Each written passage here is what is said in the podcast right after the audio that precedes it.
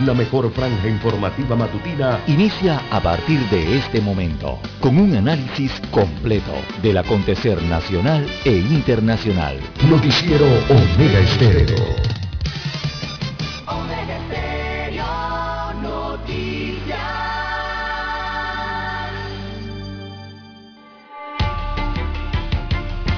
A continuación, los titulares, con los hechos que son noticias hoy.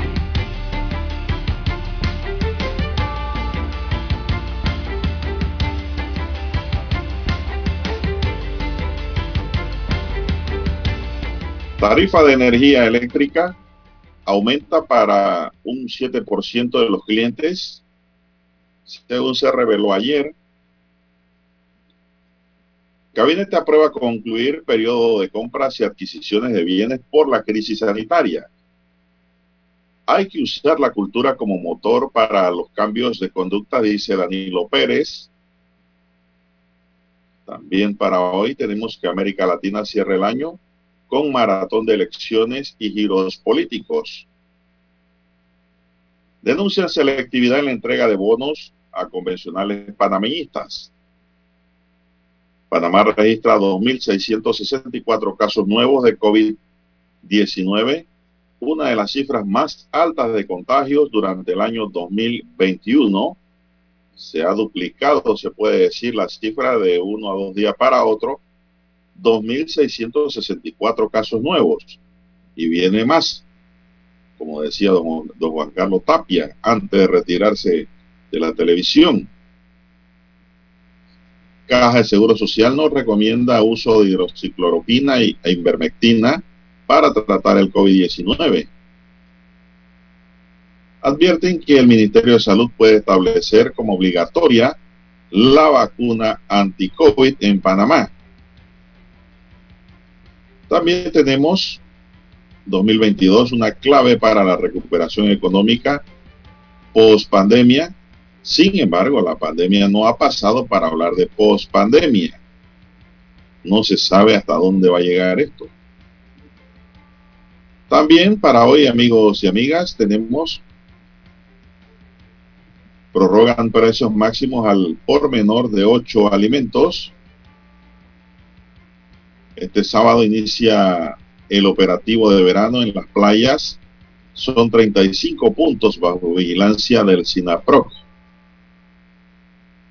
Ferias de Panamá generarán 154 millones de dólares, afirma la autoridad de turismo, siempre y cuando no venga una suspensión repentina por este, esta explosión que ha tenido en los últimos días en los casos de COVID en Panamá se acabó el encanto.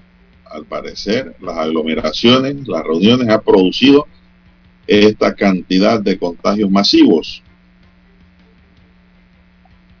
También tenemos para hoy que la patrona pasará el año nuevo detrás de los barrotes. Así le llaman a la joven Teresina Vigil que sigue detenida.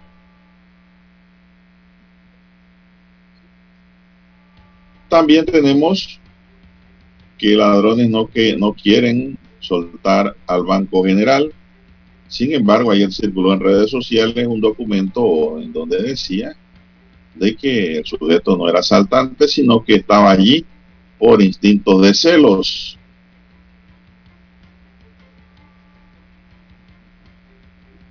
Y también pues otro suicidio se registra, joven celador eh, fue encontrado ahorcado en su trabajo en la provincia de Chiriquí. Y la guerra entre bandas ahora cobró la vida de un niño. Amigos y amigas, estos son solamente titulares. En breve regresaremos con los detalles de estas y otras noticias. Estos fueron nuestros titulares de hoy. En breve regresamos.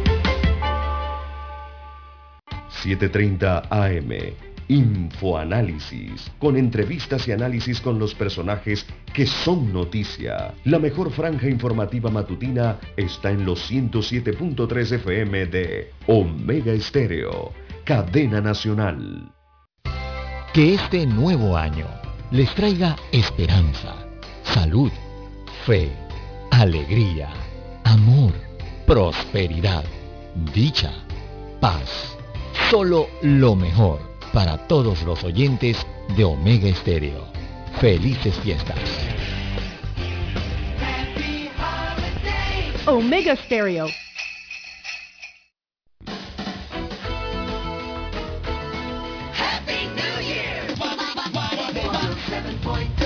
Omega Stereo.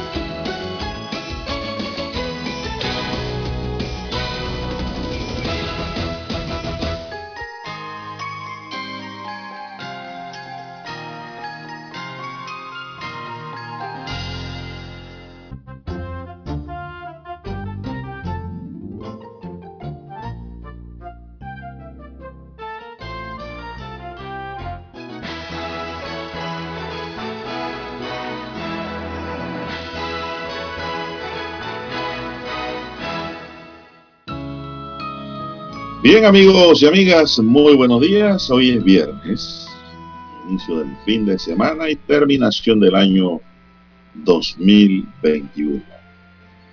En el tablero de controles hoy nos acompaña don Roberto Antonio Díaz cerrando el año, cerrando este 2022.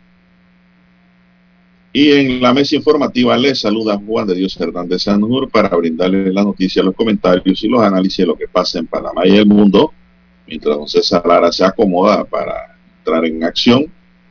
Así es. Iniciamos esta jornada, como todos los días, con fe y devoción, agradeciendo a Dios Todopoderoso por esa oportunidad que nos da de poder compartir una nueva mañana y de esta forma llegar hacia sus hogares, acompañarles en sus vehículos, acompañarles en sus trabajos, en sus puestos de, de guardia, claro que sí, recibido comunicaciones de guardias de seguridad que dicen que ellos están en sintonía en la garita de Omega Estéreo. Muchas gracias. Sino que no escriben hasta ayer que escribió uno.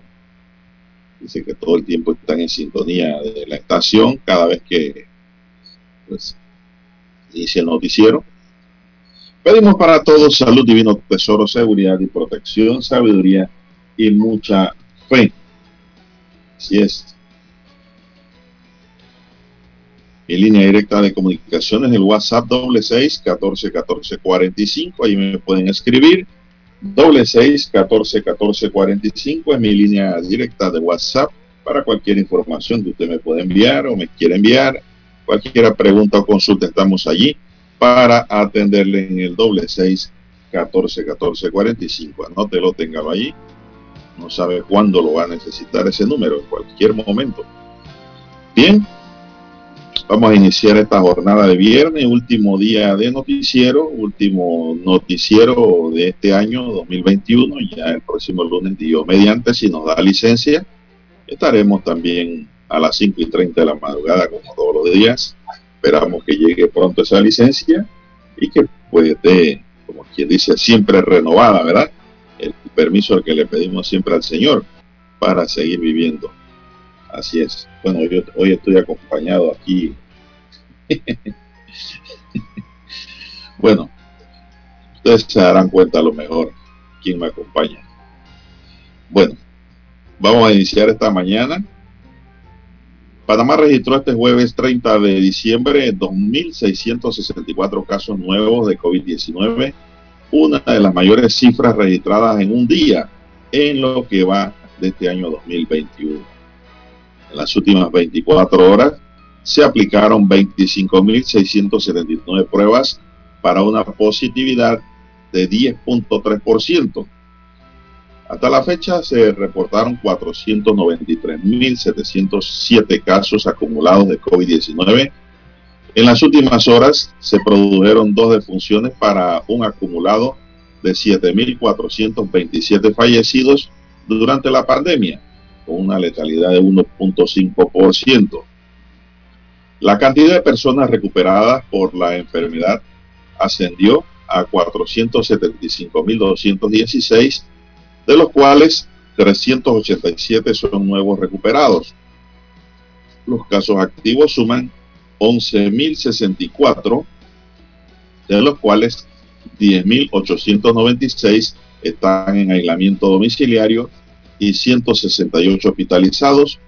Los que están en aislamiento se dividen en 10.726 en casas y 170 en hoteles. Los hospitalizados son 145 en sala y 23 en la unidad de cuidados intensivos. Los corregimientos con mayor número de casos reportados este jueves son San Francisco con 230, Bellavista 155, Juan Díaz 151 y Betania 142, todos en la provincia de Panamá. En San Miguelito, Rufina Alfaro registra 126 casos, señoras y señores. Por otro lado, de acuerdo con los análisis realizados por el Instituto Conmemorativo Gorgas de Estudios de la Salud, hasta el miércoles 29 de diciembre se han detectado en el país un total de 46 casos de la nueva variante Omicron, sin reportarse ninguna defunción, reveló el ministro Luis Francisco Sucres. Explicó que Omicron es una de las variantes que se contagia muy rápidamente, por lo que anticipa que será el linaje predominante en el país. Bien, esto es el resumen que nos llega del Ministerio de Salud. Vamos a hacer una pequeña pausa, don Roberto, mientras nos acomodamos bien para continuar con el noticiero esta mañana. Noticiero Omega Estéreo. La mejor franja informativa matutina está en los 107.3 FM de Omega Estéreo, 530 AM. Noticiero Omega Estéreo presenta los hechos nacionales e internacionales más relevantes del día. 730 AM. Infoanálisis. Con entrevistas y análisis con los personajes que son noticia.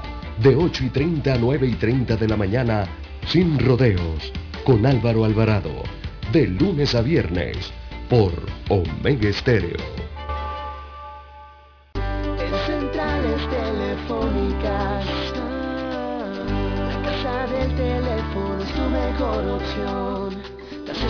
Asesoramos y ofrecemos buena atención.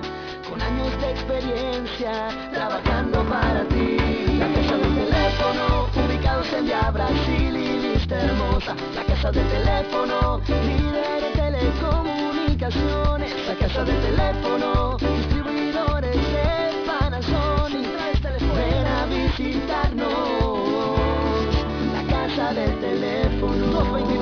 229-0465 lsdtcorp.com Distribuidor autorizado Panasonic. Para anunciarse en Omega Estéreo, marque el 269-2237. Con mucho gusto le brindaremos una atención profesional y personalizada. Su publicidad en Omega Estéreo. La escucharán de costa a costa y frontera a frontera. Contáctenos 269-2237. Gracias. Omega Stereo tiene una nueva app. Descárgala en Play Store y App Store totalmente gratis. Escucha Omega Stereo las 24 horas donde estés con nuestra aplicación totalmente nueva.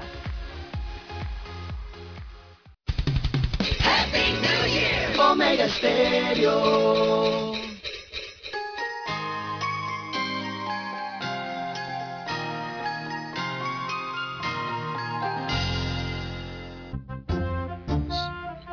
Bien, continuamos, son las, las 5.44 minutos. Buenos días, Panamá. Están en sintonía de Omega Estéreo.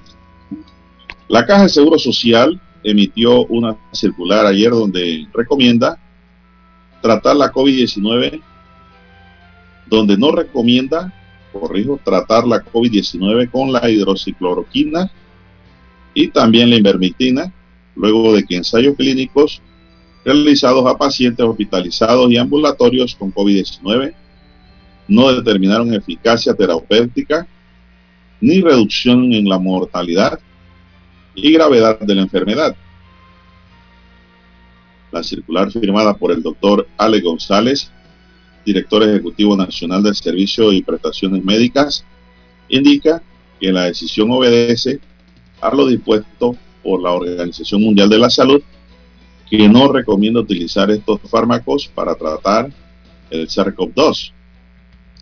En este mismo orden de ideas, aclaró la Caja de Seguro Social, existe una fuerte recomendación contra el uso de la hidroxicloroquina y la cloroquina para el tratamiento del COVID-19, independientemente de la gravedad de la enfermedad, ya que su uso se ha asociado a eventos adversos graves relacionados con el ritmo cardíaco. A la luz de las evidencias científicas disponibles, la Caja de Seguro Social indicó que no se debe utilizar hidroxicloroquina e ivermectina para el tratamiento ni para la prevención del COVID-19. Consecuentemente, el doctor González instruyó a los diversos directores médicos para que se aseguren de que sus médicos no se receten los medicamentos, los mismos para el manejo de pacientes con COVID-19 este memorando circular tiene fecha del 30 de diciembre de 2021. Así que pues dicen que no tiene ninguna efectividad, don Roberto, la hidroxicloroquina y la invermectina en los pacientes de COVID-19. La verdad, don, eh, don Roberto, que eh, yo consumí esos medicamentos el año pasado, precisamente, para el mes de diciembre, cuando el COVID tocó a mi puerta. Y, pero en ese entonces no había conocimiento mayor de nada, don, Roberto. No había vacuna. Usted tenía que tomar algo. Tenía que tomar acetaminofén, qué sé yo. En fin, todo era como quien dice eh, ensayo y error, ¿no? Pero ahora dice la Caja de Seguro Social que no es recomendable, no es bueno, no está aprobada su eficacia con el COVID. Esos medicamentos son para otra cosa, no para tratar el COVID. Y que también tienden a acelerar el ritmo cardíaco en las personas. Bueno, la verdad, si eso es así, a mí me lo aceleró en aquel entonces. Porque no había nada, no había vacuna, no había un medicamento fijo, todo el mundo estaba ensayando la gente estaba muriendo, no había que ponerle, no había que darle nada, eh, nada que darle en la farmacia, en la sección del acetaminofén para la fiebre, y esperar pues de que Dios hiciera su milagro. Eso era lo que había. Y ahora, un año después, hay mayor conocimiento, hay vacunas y también hay medidas de bioseguridad que hay que mantener si uno no quiere eh, contagiarse o contagiar a otro o que lo contagie. Son las 5.48 minutos, señoras y señores, 5.48 minutos. Y pues a seguirse cuidando. Este número que de contagiados ayer, de 2.000 y tanto, tiene un significado muy grande. Imagínense que la, eh, bueno, la que se está contagiando todavía en Panamá masivamente es la Delta. La Omicron está y la Omicron no ha entrado realmente en acción como ha ocurrido en otros países en su propagación de 7 a 1. La Delta está en un 3, 3 a 1 aproximadamente, o 2 a 1. Y mire por dónde van los números. Imagínense cuando la Omicron se propague comunitariamente, cómo va a ser esto no vamos a hablar de 2.500 afectados. Vamos a hablar ya de 7.000, 8.000 nuevamente. Y entonces vienen las consecuencias. No sabemos qué decisiones tomaría el gobierno ante un colapso de hospitales. Porque ese es el problema. El problema no es que si te vaya a enfermar, te vaya a matar, te vaya a mandar a una UCI o te vaya... No, el problema es que colapsen los hospitales por la cantidad de gente contagiada. Y si hay colapso en los hospitales, hay problemas para todo. Hay menos atención, no hay una atención adecuada y hay más posibilidades de contagio, más posibilidades de contagio. Y lo que hay es que evitar más contagios, precisamente, amigos y amigas. Porque los hospitales abarrotados, allí sí viene el problema y recordemos que la Omicron, por más leve que le pueda dar, ya que está vacunado, no sabemos la inmunidad que tiene cada individuo, porque cada cuerpo es distinto, cada cuerpo responde de manera diferente a un tratamiento. Todos no somos iguales. Allí sí que no podemos aplicar ese derecho humano, Roberto, que dice que todos somos iguales. Todos somos iguales ante la ley, pero entre la Omicron y la Delta no.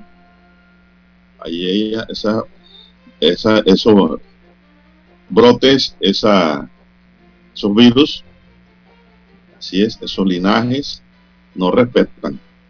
Depende de la condición de la persona. Y ante eso es mejor seguirnos cuidando, seguirnos protegiendo, el buen uso de la mascarilla y mascarilla, y mascarilla limpia. He visto gente por ahí ya con mascarillas hasta amarilla y sucia. ¿Qué indica eso? Que se están poniendo la misma mascarilla todos los días y eso es un asco. Eso da asco. Eso es una porquería. Eso es como si usted se pusiera el calzoncillo todos los días, el mismo calzoncillo, don Roberto, para ser más exacto. Y la mujer, la misma braga. No, no, no. Pues no puede ser, don Roberto. Así es. Hay que ser aseado. Hay que eh, no poner esa mascarilla por ahí por las esquinas, después que las deje usando. Y mañana la uso, no porque está limpia, miren. Mañana le pongo un poquito de alcohol para usarla. No, señor, no haga eso, bótela. Las mascarillas no están caras hoy día, están baratas ya. Ya no es como en los primeros tiempos que aquí las comprábamos, don Roberto, a dólar, a dólar 50, una mascarilla que valía 10 centavos. La casa de pañal hizo fiesta con nosotros, don Roberto. Y hay que decir dónde la comprábamos. Unos precios exorbitantes. Lo que demuestra que por la escasez se producía pues esa, alta especulación en el precio. Pero ¿qué íbamos a hacer? Si no había mascarilla en el país, la enfermedad sorprendió a todos. Y nosotros muy contentos, pues por lo menos había donde comprarla, íbamos a comprarla por cajitas ahí cerquita, eh, donde estaba donde estábamos. Bien, así están las cosas. Siga usando su careta plástica, úsela con cuidado, su antifaz. Tiene que usarlo en el metro, tiene que usarla en eh, el metrobús. En la calle si va a abordar un taxi, también, si se transporte aunque dicen que es el metro de metro, pero el taxi también es transporte y a veces va hasta más de una persona encerrada en una cabinita allí un poquito de aire frío o fresco o hasta, o hasta sin aire acondicionado. Entonces lo que hay es que seguirse cuidando mm, eh, su poquito de alcohol, su botellita de alcohol, no lo olvide cargar, téngala allí, porque a cada momento uno se ensucia las manos y no sabe si hizo contacto con el virus. Así que, pues, a seguirnos cuidando, lavándonos las manos constantemente, agua y jabón, aunque estemos en la casa. Aunque estemos en la casa, cada momento, agua y jabón, a lavamanos agua y jabón.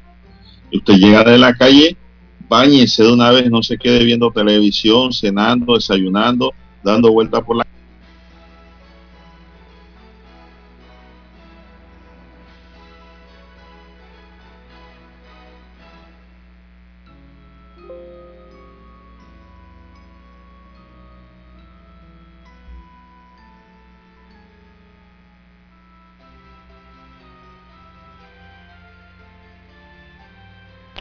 También importante es, se me fue el audio, importante es, como le repito, cuando usted llega de la calle, inmediatamente dejar su ropa afuera, eh, dejar sus zapatos afuera, todo esto, viene de la calle, todavía no se ha descifrado con precisión cómo viaja este misterioso virus. Pero hay que tomar todas las medidas preventivas. Usted no le va a dejar la puerta abierta al tigre o al lobo si usted está en un área boscosa. Usted llega a la casa, se prepara y cierra todo, ¿verdad? Así mismo. Así mismo hay que hacer con eh, las medidas de bioseguridad para por lo menos tratar de defenderse eh, del COVID-19. Bien, son las 5.54 minutos, así es. Dándole los buenos días a don César Lara, Bien, el Ministerio de Salud, Luis Francisco Sucre, eh, titular del ramo, información proveniente de allí confirmó que en Panamá ya estamos frente a una cuarta ola con el incremento con el incremento de casos de contagio de COVID-19 por la variante Omicron, por lo que el país todavía se mantiene en una situación de emergencia. Precisó que el día 29 de diciembre el Consejo de Gabinete solo aprobó levantar el estado de emergencia para lo que tiene que ver con la parte de compras y adquisiciones de bienes, servicios y obras. Recordemos que estamos en medio de una pandemia en estos momentos y lo único que se levantó por votación unánime en el día de ayer es la adquisición y compra de bienes y servicios a través del sistema de, emergencia. El país se mantiene en una situación de emergencia y el mundo está en situación de emergencia y por lo tanto tenemos que seguir manejándonos de esa misma manera, afirmó Sucre. Durante la reunión del Consejo de Gabinete aprobó el proyecto, o se aprobó el proyecto de resolución de gabinete 1.30 del 21 que declara concluido el término para la utilización del procedimiento especial de adquisición de bienes y servicios o obras en función de la ley 6 de 2006, decretado mediante resolución de gabinete 11 de, del 13 de marzo de 2020 que estableció el estado de emergencia nacional. En esa resolución se reiteró que se mantienen vigentes las medidas extraordinarias de carácter social y económico como el Plan Solidario, el Vale Digital y las bolsas con alimentos adoptadas por el órgano ejecutivo a consecuencia de pandemia de la COVID-19. Dicha resolución 130 del 21 especifica además que se mantienen vigentes todas las medidas sanitarias contempladas para el combate de la pandemia del COVID-19. Sobre la consulta de la obligatoriedad de la vacuna, Sucre dijo que el gobierno y el MINSA están suficientemente claros y documentados para poder hacer o no obligatoria la vacuna contra la COVID-19. Sucre expresó que el gobierno del presidente Cortizo no es impositivo, sin embargo, están haciendo todo el trabajo para que todo el mundo tenga acceso a la salud. Este es un tema que se está discutiendo, lo vamos a tener sobre la mesa y seguir discutiendo, afirmó Sucre, destacando que la consulta se hizo más que nada para tranquilidad de todos los del grupo y están claros en que la ley 48 del 5 de diciembre de 2007 dice que las vacunas en Panamá deben ser gratuitas, universales y obligatorias. Eso lo dice una ley ya de antemano y el Código Sanitario, por otro lado, establece muy claramente que el MINSA tomará las decisiones y las acciones que sean necesarias para controlar cualquier tipo de pandemia o cualquier tipo de enfermedad que amenace la salud pública del país, manifestó el titular de salud. El Ministerio de Salud pues está pendiente estudiando la situación porque no descarta que en Panamá la vacuna sea de orden obligatorio, porque así está establecido en las normas locales, indistintamente de lo que se haya dicho por allí. Ya lo saben, pues. Y esto a mí no me extrañaría que declaren la obligatoriedad, don César, si en un momento determinado estos números se disparan de tal manera que pudiera poner en riesgo y en peligro la economía del país nuevamente, como ocurrió este año que está por concluir. Así es, eh, don Juan de Dios, buenos días. Eh, sí, no, lo que usted acaba de decir va a ocurrir, don Juan de Dios, no, no es que si se disparan, es que se van a disparar. Si la variante Omicron ya está en el país, eh, don Juan de Dios, lo que sí, todavía no ha actuado eh, los casos que tenemos actualmente, estos dos mil y tanto, en su gran porcentaje, yo diría que más del 95% son de la variante Delta, de esa variante tan temida. Por e, esos son los contagios que están actualmente. La Omicron comienza a, avanzar perdón, poco a poco, eh, pero el día que la Omicron eh, esté en un 50, 70, 80%, Aquí los contagios eh, van a ser por miles, don Juan de Dios.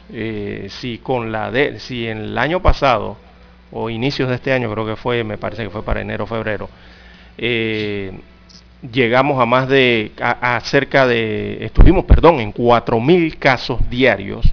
Aquí llegamos a esas cifras, si muchos no recuerdan, llegamos en 24 horas a 4.000 casos diarios. Con la variante Omicron, evidentemente, esto eh, lo, va, a sobrepasar, don Juan de Dios. Esta variante es altamente contagiosa, es más contagiosa y eh, va a llegar el momento en que un día las autoridades nos van a decir que hay 5.000, 6.000, 7.000, quizás hasta 8.000 casos en un solo día de esta variante, que es más contagiosa, pero envía menos a los hospitales a los afectados y, evita también el tema de la unidad de cuidados intensivos. ¿Y por qué? Por lo que usted acaba de señalar, la vacunación, don Juan de Dios. la vacunación ha logrado que, eh, es muy claro que la vacunación ha logrado que haya menos hospitalizados y que haya menos pacientes en unidades de cuidados intensivos y que haya menos mortalidad en el país. Eso lo ha logrado la vacuna. Eh, recordemos también que no toda la población panameña está vacunada. hasta este momento hay cerca de un 35-36% me parece de población que no tiene la vacuna. Ese es el porcentaje de la población entre 0 a 12 años de edad que no se les ha aplicado la vacuna todavía hasta este momento. Así que hay que seguir aplicando las medidas de bioseguridad, cuidándonos los que ya tenemos la vacuna eh, colocada, todo el país que se ha puesto la vacuna, los mayores de 12 años, y también cuidar a nuestros eh, eh, infantes y adolescentes que no tienen la vacuna puesta. Así que es lo que hay que hacer, de don Juan de Dios, en frente a esta ola de Omicron. Nada de eso de desesperarse ni, nada de esas cosas. Eh, tranquilo, usted mantenga sus medidas de bioseguridad, siga protegiéndose y usted verá que la va a pasar, va a pasar esta ola. Vamos a hacer la pausa, vamos a escuchar el himno nacional.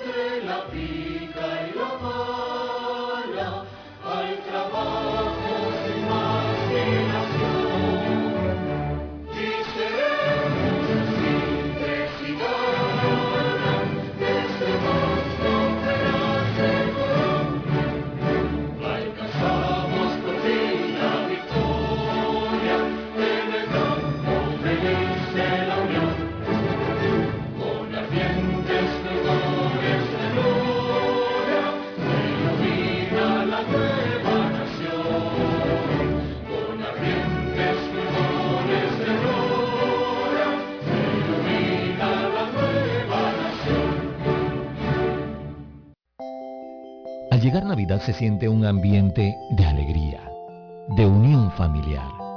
Navidad. Este es el mejor momento para reflexionar, dar gracias por todo lo que tenemos, compartir con la familia, con los amigos, con nuestros seres queridos. valorar, agradecer, ayudar al que menos tiene. Navidad. Felices fiestas de fin de año. Les desea Omega Estéreo.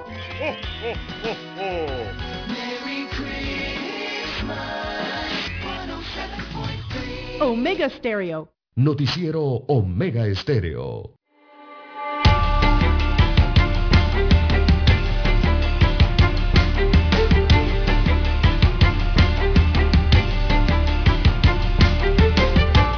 Bien, avanzamos. ¿Qué hora tenemos, don César, ya? Bien, 6, 6, 6, 6 minutos eh, de la mañana en todo el territorio nacional. Bueno, el Ministerio de Trabajo y Desarrollo Laboral ayer también se pronunció, don César, amigos y amigas.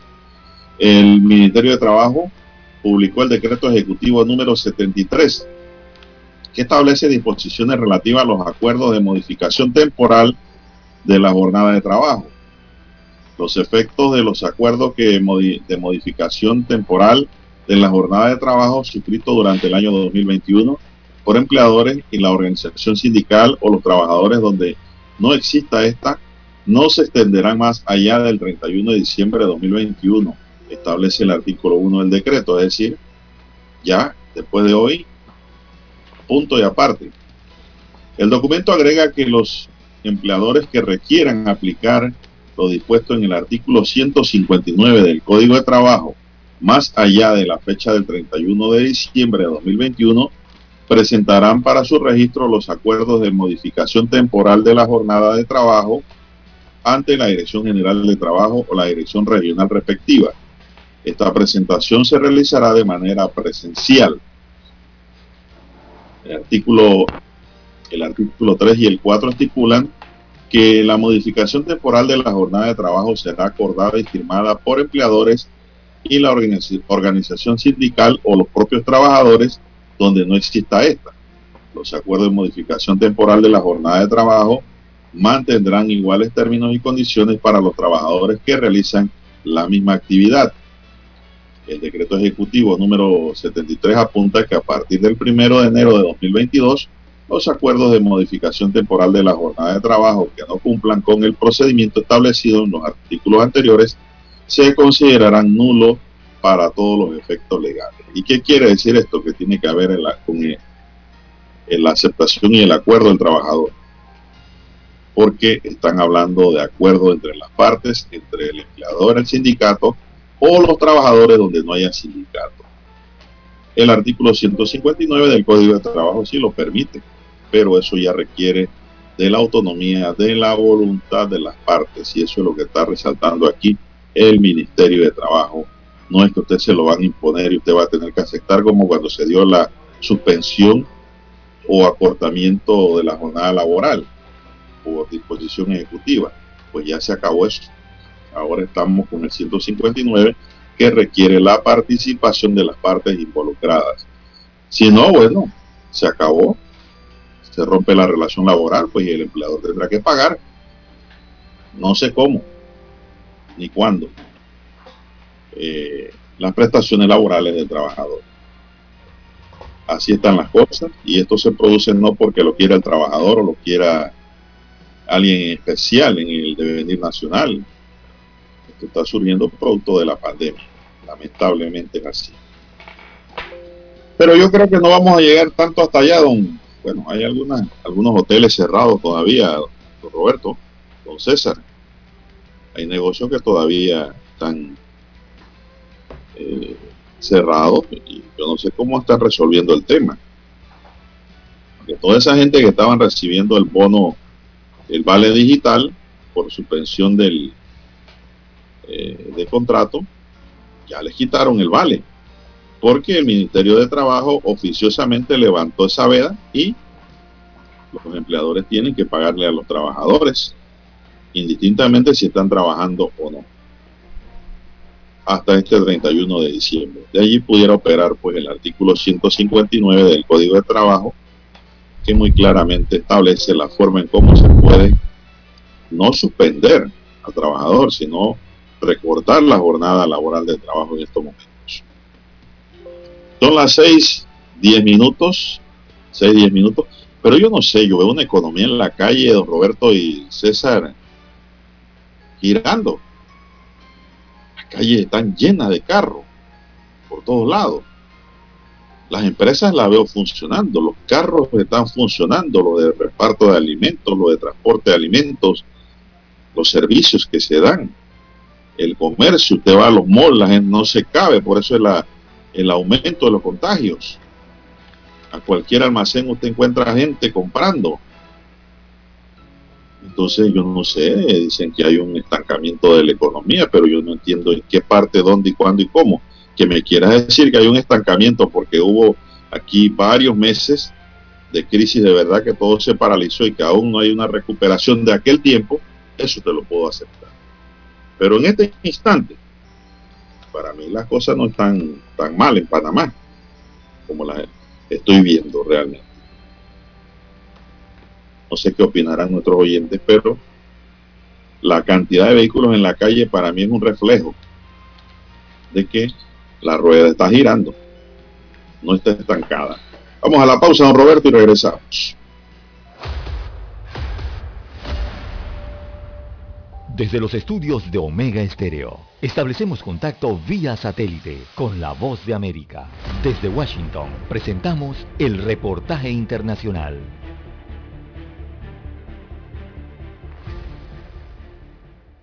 A raíz de la pandemia, una de las novedades en Estados Unidos es rentar autos a particulares y no precisamente a grandes empresas.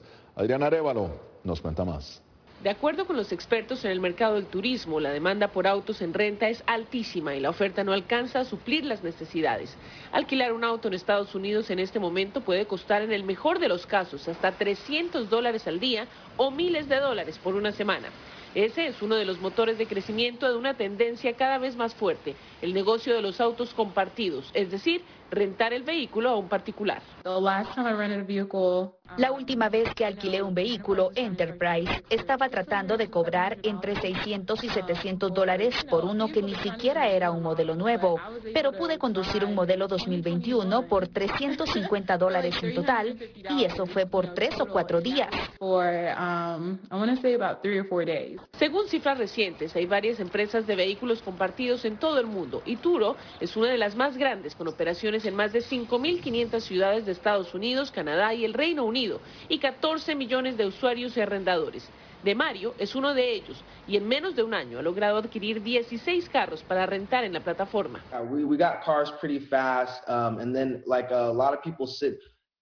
Adquirimos autos bastante rápido y también hago mucho marketing en las redes sociales y algunas personas me envían su auto para básicamente administrarlo por ellos. Así que pronto tendré un par más, tendré 16 para finales de año. La expansión de este tipo de servicio ha sido tan evidente que el único estado de los Estados Unidos a donde el negocio de los autos compartidos no había podido entrar, Nueva York, adoptó recientemente una ley que entrará en vigencia en el 2022 y que delimita y regula la entrada de empresas como Turo, una tendencia que ha surgido durante la escasez de autos para alquilar. Adriana Arevalo, Voz de América, Las Vegas. Escucharon vía satélite desde Washington el reportaje internacional. La mejor franja informativa matutina está en los 107.3 FM de Omega Estéreo, 530 AM. Noticiero Omega Estéreo presenta los hechos nacionales e internacionales más relevantes del día. 730 AM. Infoanálisis. Con entrevistas y análisis con los personajes que son noticia. De 8 y 30 a 9 y 30 de la mañana sin rodeos, con Álvaro Alvarado, de lunes a viernes, por Omega Estéreo. Somos Omega Estéreo, 40 años siendo la cadena nacional en FM Estéreo, pionera en Panamá.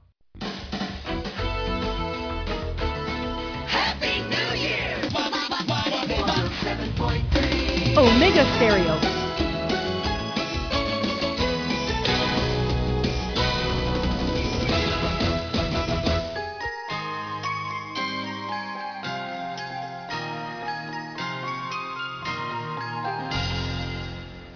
Bueno, continuamos, don César. ¿Qué nos dice usted por allá? Bien, don Juan de Dios, las 6.15, 6.15 minutos eh, de la mañana en todo el territorio nacional. Bueno, más informaciones eh, para la mañana de hoy. La ola de delincuencia no se detiene, don Juan de Dios. Para nada. Ocurrieron una serie de sucesos el día de ayer. Entre uno fue que acribillaron a un hombre luego de visitar a, su pareja. Eh, según los primeros informes indican que eh, Miguel Palacios, de 33 años de edad, es el nombre de la víctima, así que sicarios armados asesinaron a la madrugada de este jueves a este sujeto de 33 años de edad cuando éste se disponía a subirse a su automóvil luego de haber eh, visitado a su pareja sentimental. Este nuevo episodio de violencia se registró en calle Los López, esto queda en el sector de la Herradura, en el corregimiento de Guadalupe, en el distrito de La Chorrera. Así que las unidades de la Policía Nacional se presentaron al lugar eh, luego de una llamada telefónica que alertó sobre múltiples detonaciones. Los primeros informes indican que Palacios era objeto de seguimiento por los sicarios, quienes luego de perpetrar el crimen lograron escapar por la zona boscosa del sector. Eh, tras las primeras investigaciones se conoció que el ahora Oxiso había sido aprendido durante la diligencia de allanamiento en una casa en la cual se ubicó un proveedor de fusil con 17 municiones calibre 5.56 sin detonar y dos proveedores para pistola de 9 milímetros sin municiones. Además de ello estuvo relacionado en robo eh, pasado en la cooperativa Caxa SA de La Chorrera ocurrido en el año 2015, además de una aprehensión por estar en compañía del cabecilla del grupo delincuencial en el año 2017.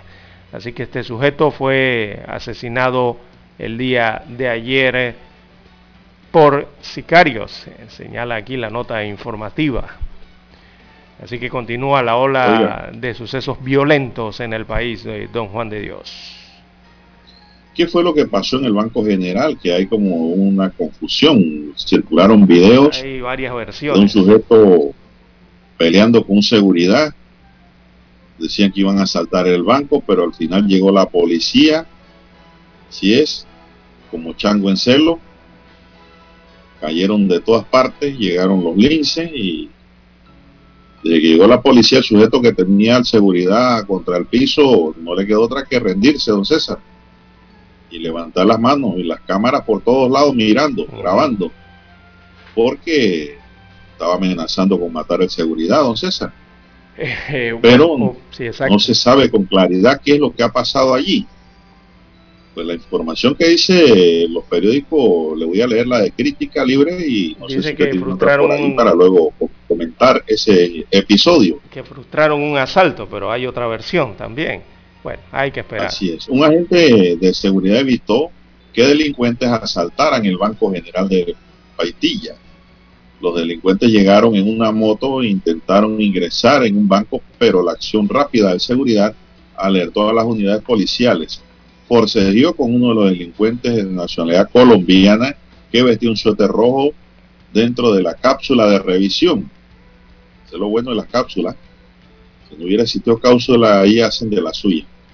El asaltante, al ver que los policías llegaron, empezó a gritar, lo estoy apuntando al estómago.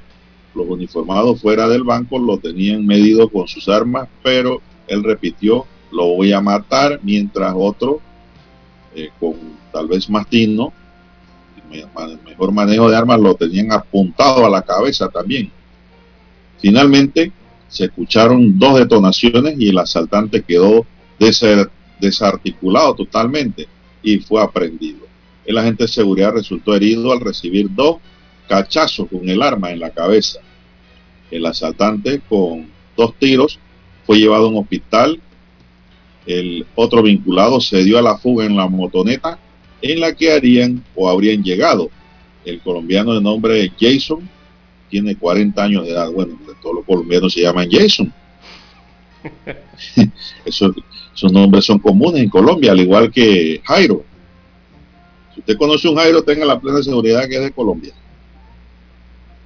Pero aquí hay un incidente confuso, Lara, porque después en redes sociales habían dicho que era un acto motivado por los celos.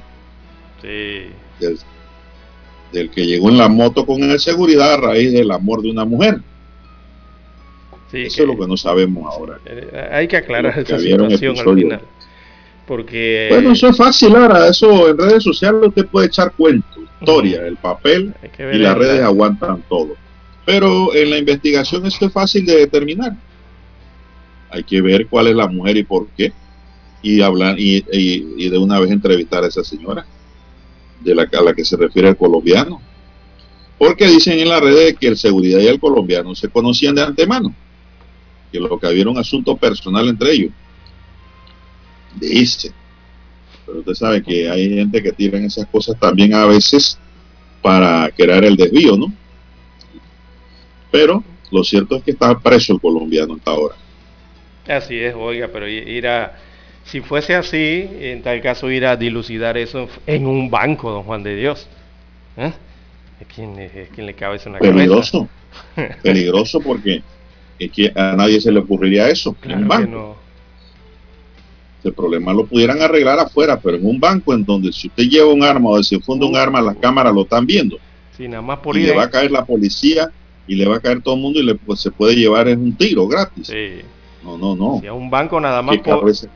Sí, si a un banco nada más por ir con gorra. Oiga, ya usted ya usted lo, lo ven como sospechoso por todos lados desde que llega al estacionamiento. Ahora imagínese ahí dilucidar una situación como esta o, afuera, hacer manoteos o, o una gresca afuera. Eh, por supuesto que le van a caer toda la policía. Los bancos es una de las áreas que más custodian, ¿no? Las sucursales de los bancos eh, en Ciudad Dicen las redes que el colombiano fue a decir allá a seguridad que, le dejara a su mujer, mm. que no se la tocara. Dicen las redes, eso no está comprobado. ¿ah? Eso es extraoficialmente, eso es parte del golgorio y del bochinche y la cultura de redes sociales. Ahí inventan de todo, ¿no? Yo solo estoy aquí comentando lo que se dijo que el fiscal tendrá que evaluar si es verdad o es mentira. Porque la situación se dio fuera del banco, eh, frente a la, a la cápsula ¿no? de seguridad. Ajá. no, no fue dentro del banco, fue fuera del banco. Pero hay que ver eso todo, ¿no? Porque eh, si, si, es un este supuesto asaltante lo que quería era despojar del arma al guardia de seguridad para asaltar el banco, también hay que investigar todo eso, ¿no? Ahora, el, arma que tenía él, yo no sé de quién era. Si era de él o era de seguridad. Porque él le logró dar, dice, dos cachiporrazos con el arma de seguridad en la cabeza. Esa arma no sé de quién era. Y la presión de la policía fue lo que lo obligó a él inmediatamente a abstenerse a cometer cualquier locura. Así es. Bueno, de don Juan de Dios, eh, la policía, el gerente del banco, quien haya visto eso eh, enfrente del banco, don Juan de Dios, lo primero que va a decir es un intento de asalto al banco. Por supuesto. Evidente. Lo, que ocurra frente a la puerta el banco lo va a acusar, Claro. Eh, el banco lo va a acusar. Claro, así es. Todo lo que ocurre frente a las instalaciones, o sobre todo frente a la puerta de entrada del banco. El banco está obligado a acusarlo y que la fiscalía y la policía hagan su trabajo. Exactamente. Así es la regla. Bueno, el siglo dice que dos delincuentes llegaron en una moto. Esta es otra historia, ¿no? Porque le leí primero la de crítica libre. Y dice que intentaron asaltar la sucursal del Banco General ubicado en Paitilla, Corregimiento de San Francisco, en la tarde de ayer una, uno de los ladrones, dice, sometió al seguridad del establecimiento para quitarle el arma de fuego, pero este no se dejó. Y el maleante le propinó varios golpes en la cabeza, pero dice que no fue con el arma. Todo quedó grabado en un video que circuló en redes sociales y que fue grabado en circuito. Pero los maleantes no pudieron lograr su objetivo, pues fueron rodeados por la policía inmediatamente uno de ellos fue baleado por el seguridad y el otro escapó. Según fuentes policiales, uno de los asaltantes sería de nacionalidad colombiana. Durante algunos minutos reinó la confusión y el pánico entre las personas que se encontraban en ese momento en el local al escuchar las detonaciones. Esta no es una primera vez que asaltan sucursales de este banco. El pasado 6 de octubre de este año, ladrones intentaron asaltar esta misma sucursal donde un seguridad resultó herido en el hombro, César. Esa es la versión que recoge el diario El Siglo para hoy. Así es, don Juan Son las 6.26 minutos. Y, una pregunta, digo, yo nunca he asistido a esta sucursal del Banco General, utilizo otras dentro de la ciudad, pero ¿por qué siempre intentan asaltar esa sucursal? ¿Será por su ubicación? Pudiera ser, no sé. Estará cerca del corredor, del corredor, de vías de acceso rápidas de escape, ¿será eso? Bueno, porque ahí una motocicleta escapa rápidamente ante el volumen de carro que crea tranque constante. También puede ser, Si un patrulla intenta perseguir a un delincuente que anda en moto, se va a escapar el de la moto fácilmente en el área congestionada. Sí, porque por allí hay acceso eh, directo al corredor eh, sur, está cerca, ¿no? Eh, los del corredor los maleantes lo que no saben es que la unidad del INSE está por allí también constante en sus motos para poder reaccionar de inmediato como ocurrió ayer. Así es. No hay de otra. Así mismo es. Estos maleantes que andan en moto no les queda otra porque enfrentar, enfrentar la seguridad pública del Estado que le va a caer encima a través de los motorizados de la LICE. Y por eso es que el Estado, pues a través de este, esta policía especializada, cada día trata de incrementar sus unidades y dar un servicio eh, de reacción rápida. Exacto, esa es la palabra, reacción rápida, don Juan de Dios. Y yo veo que a veces los critican mucho a, los motorizados de la unidad LINCE Precisamente por la acción, inclusive, precisamente por lo que usted acaba de decir, la acción rápida. a mí no me molesta, a mí se me paran a veces en el vehículo y empiezan a mirar al lado para adentro. Oye, ese es su trabajo. Sí, no, y, don Juan de Dios, el, el, tema de la acción rápida es esa, el tema de la acción rápida es esa. Esos señores, me imagino que cuando reciben la llamada por el radio, eh, ahí no hay acera, no hay nada que obstruya esa motocicleta, don Juan de Dios, giran inmediatamente, pasan eh, sobre las eh, veredas o aceras, pero no lo hacen porque quieran acortar camino, por, estar en, otra situación, sino es que regularmente es porque es una llamada urgente. De, la central, ¿no? Está ocurriendo tal situación en tal lugar y la reacción rápida es esa. la reacción rápida es esa, ¿no? Los bancos tienen el botón de pánico. También, sí. Cuando hay una irregularidad en un banco, algunos de los empleados inmediatamente activa el botón. Y allí llega la policía de inmediato, y sobre todo la, policía lince. Así porque algo raro está ocurriendo. Así mismo ocurre. Bueno, este es un incidente que tendrá que aclararse ahora en la fiscalía qué fue lo que pasó realmente en la tarde de ayer. Vamos a la pausa, don Roberto, porque tenemos que escuchar el periódico. Infoanálisis, de lunes a viernes, de 7 y 30 a 8 y 30 de la mañana por los 107.3 FM de Omega Estéreo. Con Guillermo Antonio Adames, Rubén Darío Murgas y Milton Enríquez. Infoanálisis, el programa para gente inteligente como usted.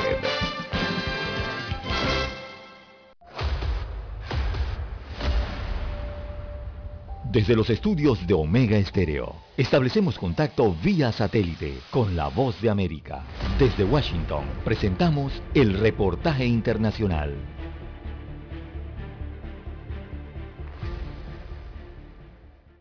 Este año que termina iba a ser para muchos el periodo en el que terminaría la pandemia del COVID-19 y es que pese a un enero complicado cuando el planeta sobrepasó los 2 millones de decesos por la pandemia, la llegada de las vacunas supuso un halo de esperanza y el convencimiento de que era solo cuestión de tiempo para que la normalidad regresara a nuestras vidas.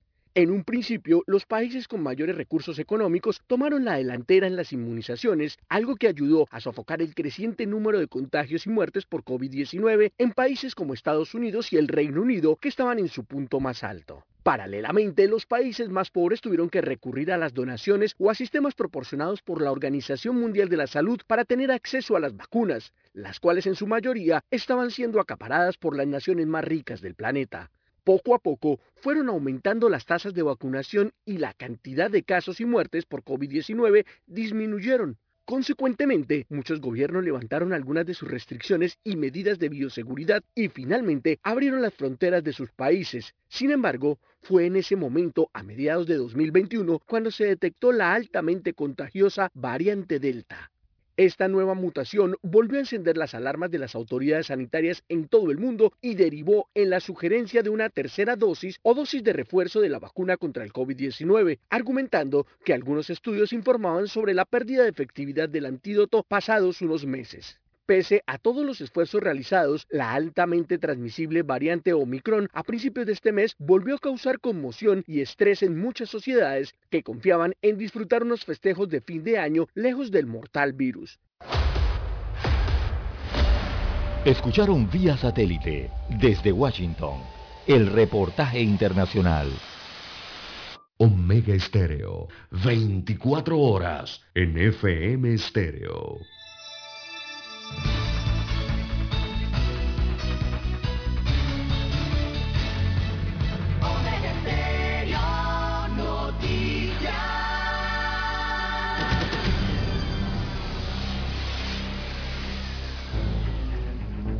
Las noticias impresas en tinta sobre papel. Con ustedes. Escuchando el periódico. Los titulares de las primeras planas de los diarios estándares de circulación en Panamá.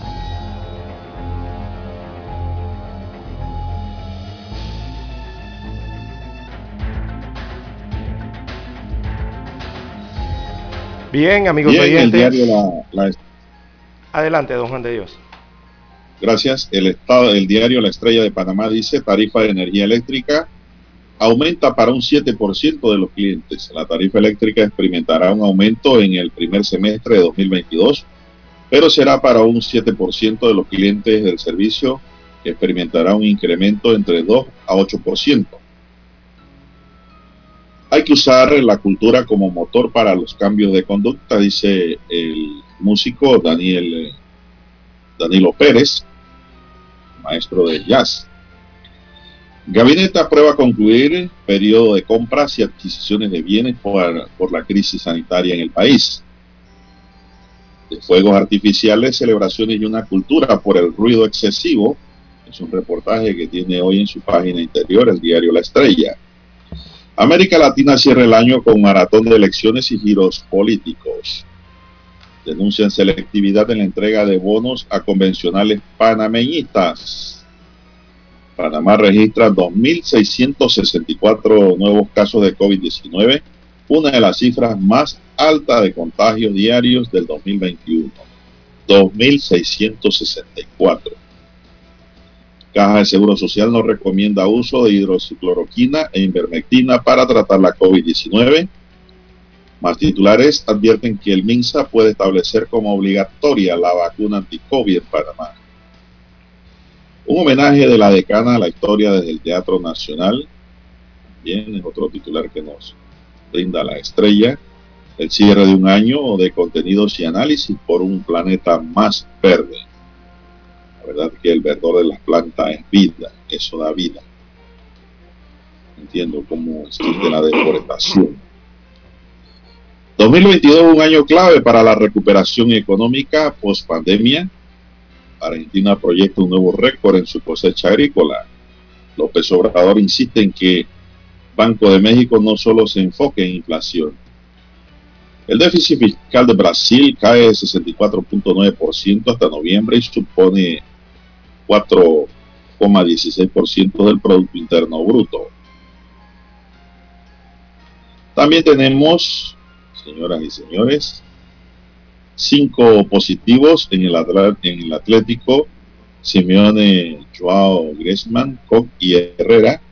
Entonces en el fútbol, los casos de Des, Coutinho y es Abde elevan 10 los positivos para el Barça. COVID haciendo de la suya. Biden urge a Putin a reducir tensiones contra Ucrania en una llamada telefónica de ayer que le comentamos aquí en el ministerio que se iba a dar. En otros titulares tenemos también que Estados Unidos eleva la alerta de viajes en cruceros y pide evitarlos, incluso a los vacunados que tengan mucha ganas de pasear. También para hoy un árbol de Navidad con propósito, la magia del reciclaje, una foto de un árbol muy grande, muy bonito, producto del reciclaje. Señoras y señores, estos son los titulares de primera plana del diario La Estrella de Panamá que le podemos brindar. Ahora nos vamos con los titulares del diario La Prensa. Bien, así es, eh, don Juan de Dios. El diario La Prensa titula para hoy. Solís buscará frenar labor eh, fiscalizadora del procurador. Busca frenar labor fiscalizadora del procurador. Destaca la información que el Contralor General de la República advirtió al procurador de la Administración Rigoberto González que si continúa con una investigación sobre la conducta de los funcionarios de la Contraloría en torno eh, a la libre designación de fondos en concepto de movilización por parte de las autoridades locales, incurrirá en un acto justiciable.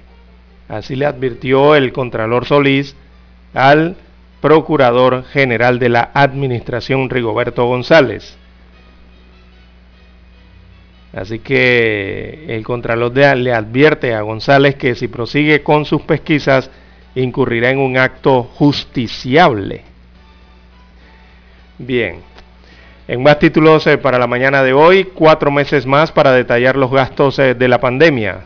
Así que el gabinete aprobó reformar parcialmente la resolución de marzo del 2020 que declaró el estado de emergencia. Eh, el Ministerio de la Presidencia aclaró que los informes se podrían entregar en abril del 2020 cuando se haya dado la liquidación del presupuesto 2021. Mientras, eh, del lado sanitario, los registros indican que el grupo de 20 a 39 años es donde se ha dado el mayor incremento de contagios. En otros títulos, eh, para la mañana de hoy, 74 millones en subsidio a energía para el primer semestre del año 2021.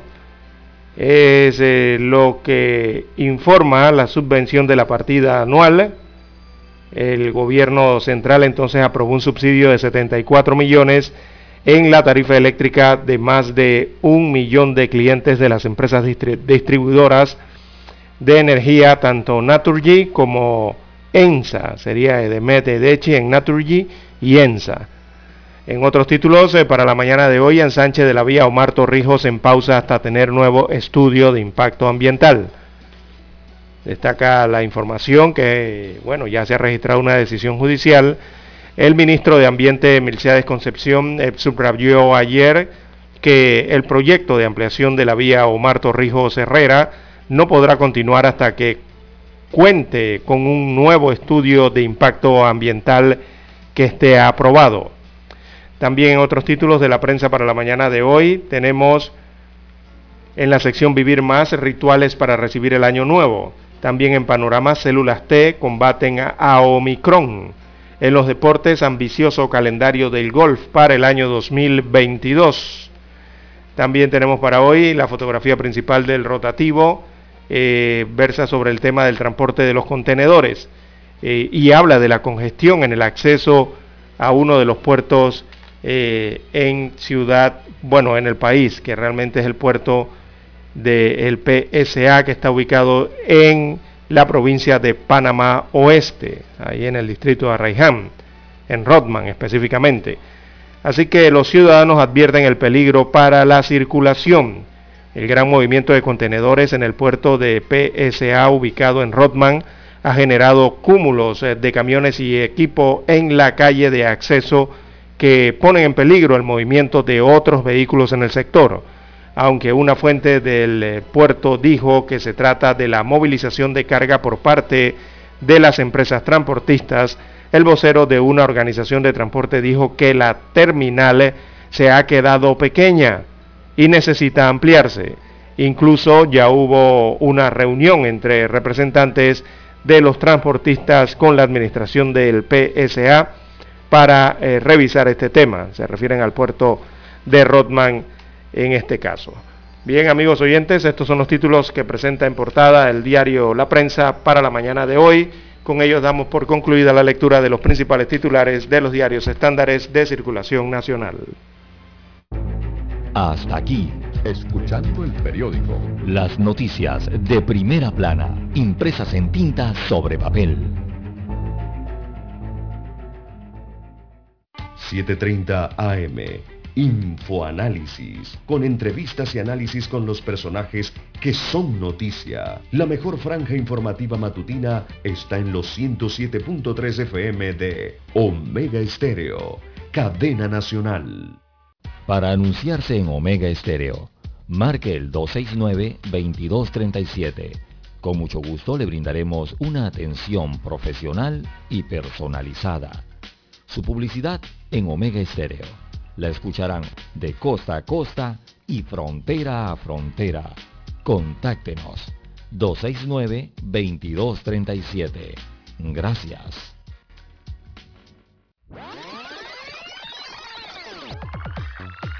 Omega Stereo tiene una nueva app. Descárgala en Play Store y App Store totalmente gratis. Escucha Omega Stereo las 24 horas donde estés con nuestra nueva app.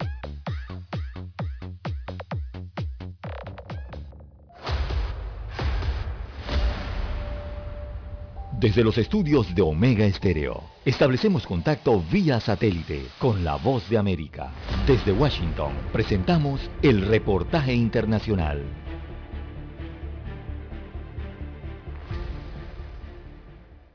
El número de estadounidenses que solicitó subsidios por desempleo cayó por debajo de los 200.000, una prueba más de que el mercado laboral sigue siendo sólido luego de la recesión del año pasado provocada por la pandemia del coronavirus. Las solicitudes de desempleo registraron una disminución de 8.000 para ubicarse en unas 198.000, informó el Departamento del Trabajo. El promedio de cuatro semanas, que suaviza la volatilidad de semana a semana, cayó a poco más de 199.000, el nivel más bajo desde octubre de 1969. La agencia AP informa que las cifras indican que la variante Omicron de rápida propagación aún no ha causado una ola de despidos. En total, 1.700.000 estadounidenses cobraron el tradicional subsidio de desempleo en la semana que terminó el pasado 18 de diciembre, la cantidad más baja desde marzo de 2020 y 140.000 menos respecto a la semana anterior. Las cifras de solicitudes semanales, que son un indicador de los despidos, han disminuido de forma constante durante la mayor parte del año. Los empleadores están reacios a despedir a sus trabajadores en una época en que es complicado encontrar reemplazos. Estados Unidos tuvo una cantidad casi récord de 11 millones de vacantes en octubre y 4 millones 200 mil estadounidenses renunciaron a sus puestos, menos de la cifra récord de 4 millones 400 mil registrada en septiembre, debido a que hay muchas oportunidades. El mercado laboral se ha recuperado de la breve pero intensa recesión del año pasado, provocada por la pandemia de coronavirus. Cuando el COVID empezó a causar estragos, los gobiernos ordenaron confinamientos, los consumidores se resguardaron en sus hogares y muchas empresas cerraron o redujeron sus horarios. Los empleadores se deshicieron de más de 22 millones de empleos en marzo y abril de 2020 y la tasa de desempleo se disparó a casi 15%. No obstante, un gasto masivo del gobierno y la eventual distribución de las vacunas contra el COVID-19 generaron una sorprendente recuperación económica. Los empleadores han añadido 18.500.000 puestos desde abril de 2020, dejando a Estados Unidos con 3.900.000 empleos menos de los que tenía antes de la pandemia. Se tiene previsto que el informe laboral de diciembre, que se publicará la próxima semana, muestre que la economía generó otros 374.000 empleos este mes. La tasa de desempleo ha bajado a 4.2%, es decir, muy cerca de lo que los economistas consideran pleno empleo. Leonardo Bonet, Voz de América. Escucharon vía satélite desde Washington el reportaje internacional. Omega Estéreo, 24 horas en FM Estéreo. Es momento de adentrarnos al mar de la información. Este es el resultado de nuestra navegación por las noticias internacionales más importantes en este momento.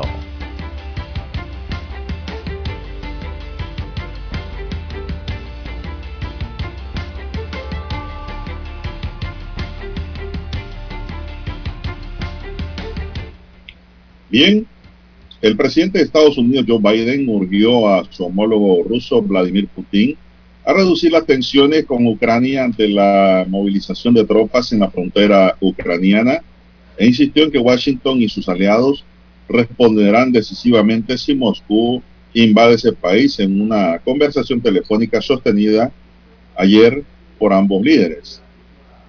La llamada de uno de los 50 minutos de duración de unos 50 minutos fue esa llamada. Comenzó a las 15.35 hora local de Washington, 20.35 GMT, según informó la Casa Blanca. Allí pues Biden expuso la situación que están viendo en la frontera. Sin embargo, no hay mayores detalles sobre lo que se conversó entre Biden y Putin. Eso es lo que ayer ocurrió. Por ahí saldrán, me imagino, más detalles, algún comunicado, alguno, ya sea de Rusia o de Estados Unidos, sobre esa conversación telefónica sobre el área fronteriza. Hasta donde sabemos, nada más Putin ha dicho que esos son ejercicios de ellos, los rusos, pero que no tienen nada que ver con una invasión. Pero los Estados Unidos ya conocen dónde come la langosta, cómo camina la langosta y dónde está y está haciendo las advertencias de que si invaden Ucrania, pues va a haber un choque porque los países eh, de la Unión Europea, es decir, Estados Unidos y aliados de la Unión Europea van a estar eh, pendientes para la defensa del territorio ucraniano. ¿Qué más hay, don César? Bien, don Juan de Dios, allí mismo en los Estados Unidos eh, de América, el alcalde electo de Nueva York eh, descartó volver al teletrabajo en esa ciudad y también eh, al cierre de locales para este fin de año con motivo de las cifras récord que embarca esta ciudad, este estado por la COVID-19. Así que no habrá cierre de locales, según dijo el día de ayer este alcalde de nombre Eric Adams, que asumirá el cargo el primero de enero. Él descartó que tajantemente, lo dijo ayer, eh, que descartó volver a los cierres y al teletrabajo ante el aumento exponencial perdón, de casos de COVID-19 y abogó entonces por una mayor extensión de las vacunas y las mascarillas para luchar contra el virus en esta ciudad principal de los Estados Unidos eh, de América. Dijo ayer clarito, no podemos volver a cerrar Nueva York. Así que esa es la consigna que trae el nuevo alcalde de Nueva York, mantendrá la ciudad abierta, los trabajos abiertos y eh, descarta también volver al tema del teletrabajo. Así que todo el mundo a sus oficinas en Nueva York, eh, según ha señalado la autoridad entrante. Eh, Nueva York registra eh, cantidad de casos positivos récord, 67 eh, mil fue el último que marcó Nueva York en el porcentaje de positividad que se acercó al 19% en este estado, producto de los test practicados. Así que es un porcentaje que se ha estabilizado en los últimos días, gracias, entre otras cosas, al aumento de pruebas para, para que para no, eh, vienen siendo para detectar en este caso eh, los casos y poder aislarlos y poder atenderlos, según dicen los diarios desde Nueva York. Bueno, eh, el alcalde toma decisiones políticas y sanitarias importantes en una ciudad como esta, don Juan de Dios.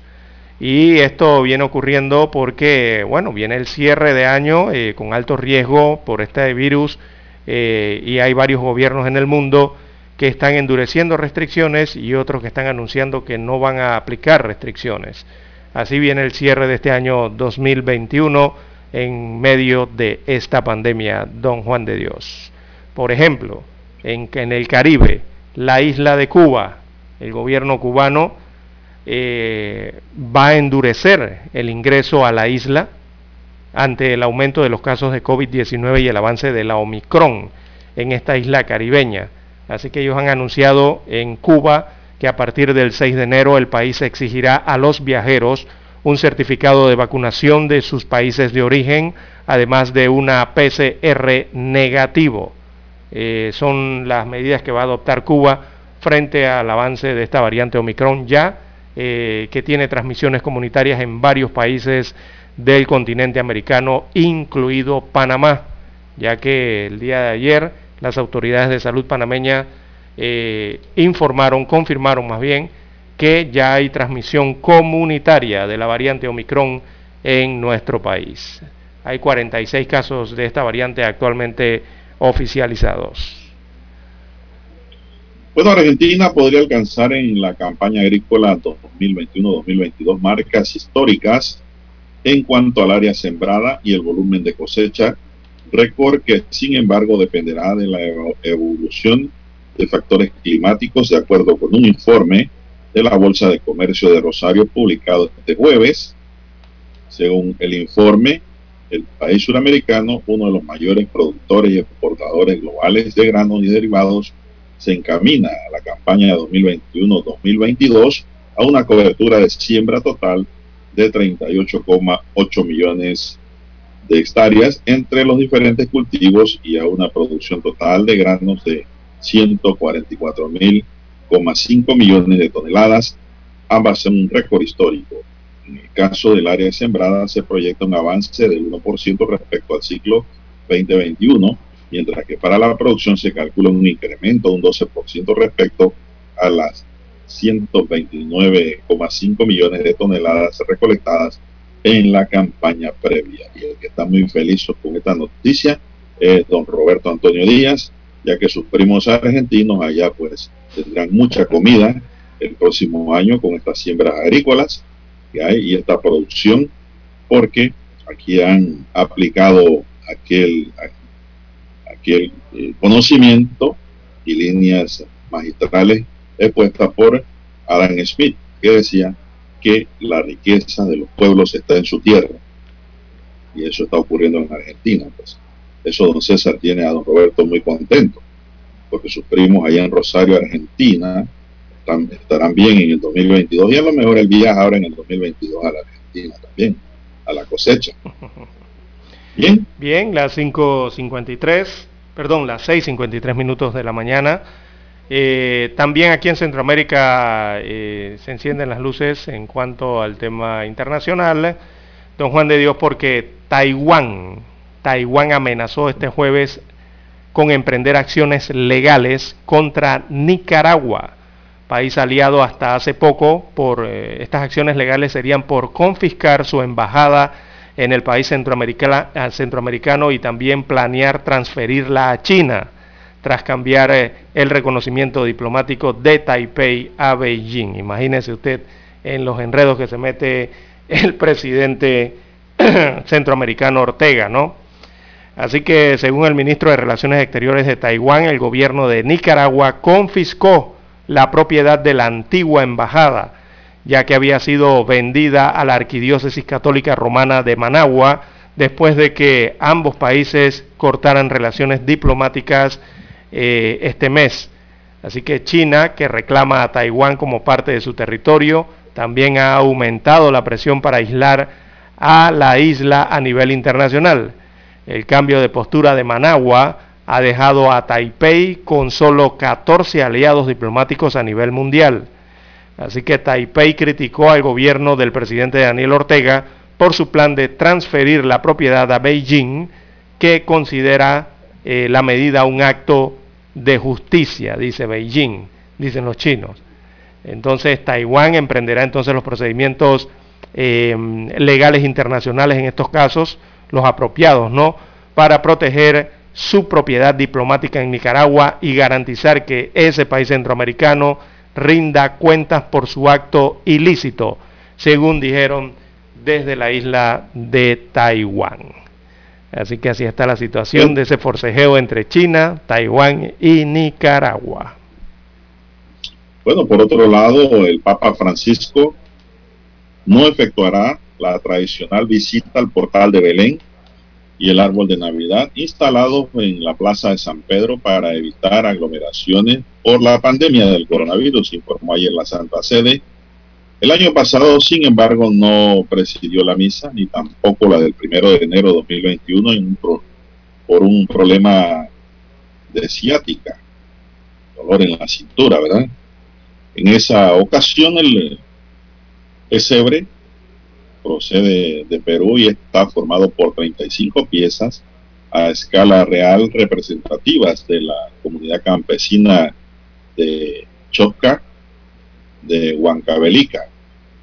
Las figuras están elaboradas en cerámica magüey, fibra de vidrio, con otras prendas tradicionales de Chupica, declaradas en 2014 como Patrimonio Cultural de la Nación por su originalidad.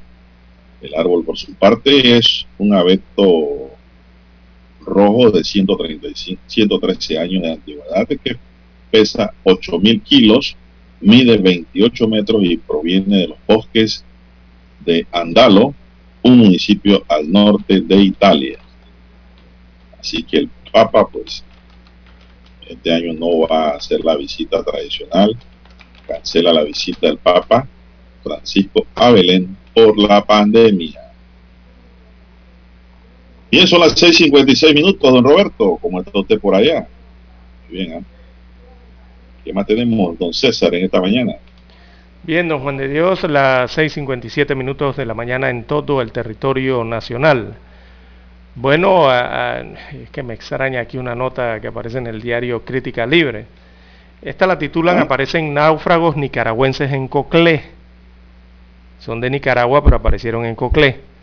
Dice que Chester Blanford Allen, Felton Wilson y su hermano Gaslin Wilson, originarios de Corn Island, cerca de Bluefields, Nicaragua, aparecieron en Coclé del Norte, luego de estar desaparecidos en alta mar desde el pasado 21 de diciembre. Ah, ahora sí entendí la... Es que el titular tiene Eh, tiene otro llamado, dice que Coclé, por eso que me extrañaba si Coclé está, las aguas de los mares que llegan a Coclé son del Pacífico, del Océano Pacífico, y Bluefield y Corn Island en Nicaragua están en las aguas del Caribe, o sea, del Atlántico. Es que llegaron fue a Coclé del Norte, ahora sí entendí la noticia bien. Bueno, debieron tirar el motor al mar, dice, y el tanque de gasolina, y se vieron obligados a canaletear Así que llegaron a tierra y empezaron a caminar hasta que se encontraron con un morador del área donde les preguntaron dónde estaba ubicada la estación de policía. Así que se espera el traslado por parte de las unidades del SENAN, el Servicio Aeronaval de Panamá, que los trasladarán entonces a la ciudad de Panamá, al Departamento de Migración. Así que estos tres ciudadanos eh, nicaragüenses estaban, salieron de la isla de Corn Island en el Caribe, allá en Nicaragua y aparecieron acá en, esto viene siendo el corregimiento, eh, esto creo que es el corregimiento de Coclé del Norte o el sector de Coclé del Norte que es en la provincia de Colón.